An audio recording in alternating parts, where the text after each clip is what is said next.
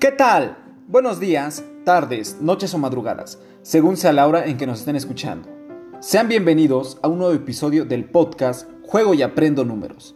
El día de hoy estaré presentando la actividad número 3, la pizza numérica, que se encuentra en Classroom. Tiene como objetivo vincular la cantidad de pepperoni con el número escrito en la parte inferior de la pizza, acomodando las rebanadas con movimientos de coordinación y formando la pizza completa. La actividad está muy bonita y sencilla de hacer, así que pongan mucha atención. Paso número 1.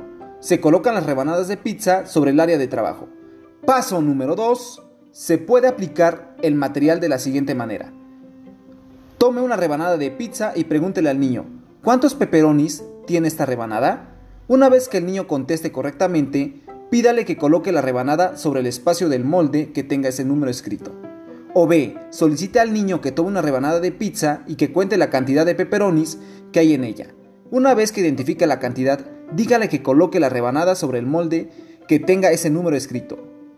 Con esto damos por finalizado el episodio de hoy. A toda la gente que nos escuchó les mando un saludo y abrazos. Nos vemos en el próximo episodio. No olviden visitar el canal de YouTube Juego y Aprendo Números. En él pueden encontrar el vínculo de invitación y el código de invitación. ¡Chao!